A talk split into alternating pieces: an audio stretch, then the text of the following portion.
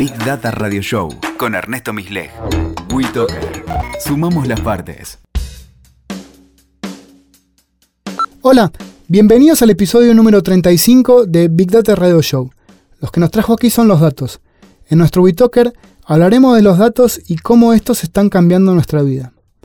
Ya pasaron algunos meses del Facebook Gate, la filtración, o no tanto, información de usuarios y su utilización por Cambridge Analytica para la campaña de Trump y el Brexit. Acaba mi resumen no tan ejecutivo. Facebook tiene la misión de unir al mundo. Una pavadita. Las misiones de las empresas de tecnología son un toque mesiánicas.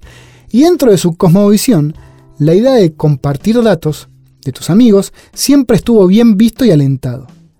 Pero tanto favorecer el compartir compite con la idea de que otros sepan cosas tuyas sin tu expreso consentimiento.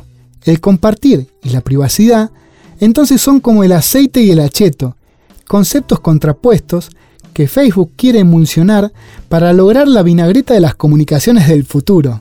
Toma mate, ¿eh? En su plan de globalización al palo, Facebook aceptó abrir el juego a terceras partes, desarrolladores de jueguitos, ventas de entradas para el cine, apps de citas, descuentos en vuelos y cientos de ejemplos más. Y pecó de ingenuo, o de demasiado ambicioso, al creer que estos desarrolladores solo usarían la info recolectada para acompañar la misión de comunicar al mundo. Y no.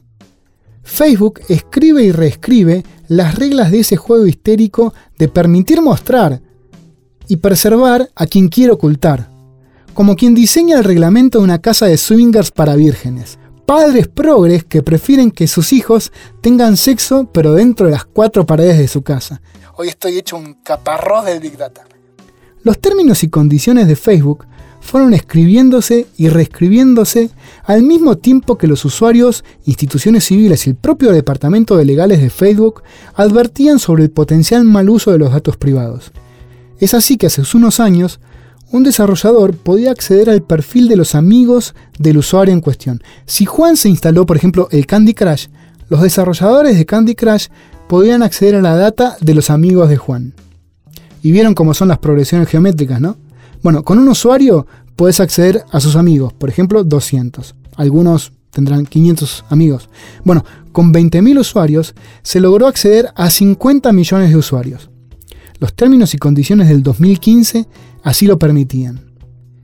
Esa base de datos de 500 millones de usuarios, perfiles e intereses vale oro para los estudiosos sociólogos y económicos, para conocer más de las dinámicas del mercado, los intereses de las sociedades y también para diseñar nuevas formas de comunicación a los consumidores o también votantes.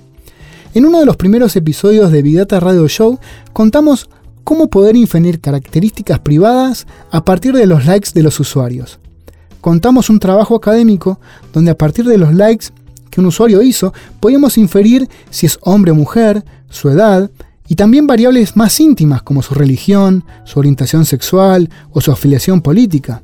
Y yendo un poco más lejos, otro estudio contaba que era posible inferir características de su personalidad, si un usuario es tímido, o si es, extrovertido, si es sumiso, o si es muy cuestionador de las reglas y la autoridad.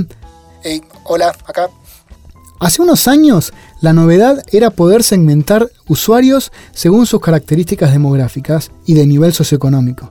Ahora se le suma sus intereses y su perfil psicológico. Los arquitectos de campañas de marketing, tanto de marcas como electorales, lo que hicieron fue diseñar mensajes ultra personalizados para cada grupo de personas. Para los tímidos con intención de voto a Trump, un mensaje. Para los verones confiados, bueno, este otro mensaje. Para los varones obedientes, fans del Club del Rifle, bueno, estos otros. Para los cuestionadores escépticos anarcopunks peronistas que se les está cayendo el pelo, hey, hola, por acá, por acá. Bueno, estos otros. Pero diseñar tantos mensajes es una tarea titánica, imposible de abarcar de manera manual.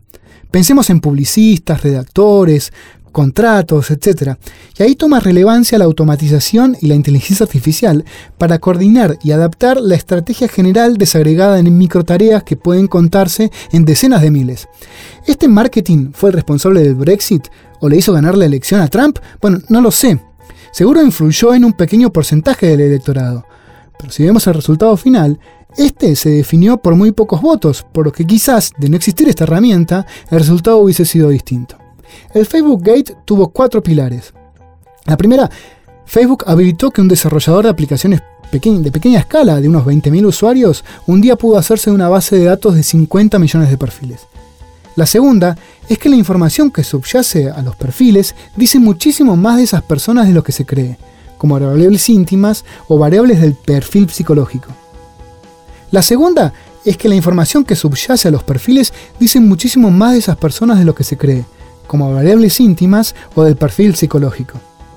La tercera es que Facebook permite pautar sobre un segmento de usuarios según sus características demográficas y sus intereses. Y como hemos visto, de aplicar modelos de inferencia que contábamos antes, podemos segmentar también según características íntimas o de perfil psicológico. La cuarta es la posibilidad de crear campañas de manera programática, lo que habilita gestionar miles de campañas de manera simultánea, coordinar su resultado y optimizarlas de manera algorítmica. Un cóctel explosivo. Ahora bien, de ahí a diseñar y ejecutar campañas sucias hay un salto moral. Así como los términos y condiciones de Facebook se escriben todo el tiempo, también deberían escribirse los códigos de ética de los publicistas y de los programadores de inteligencia artificial. En un próximo episodio vamos a profundizar sobre este emergente código de ética en inteligencia artificial. Un abrazo. Escuchaste Big Data Radio Show con Ernesto Misleg. WeToker. Sumamos las partes.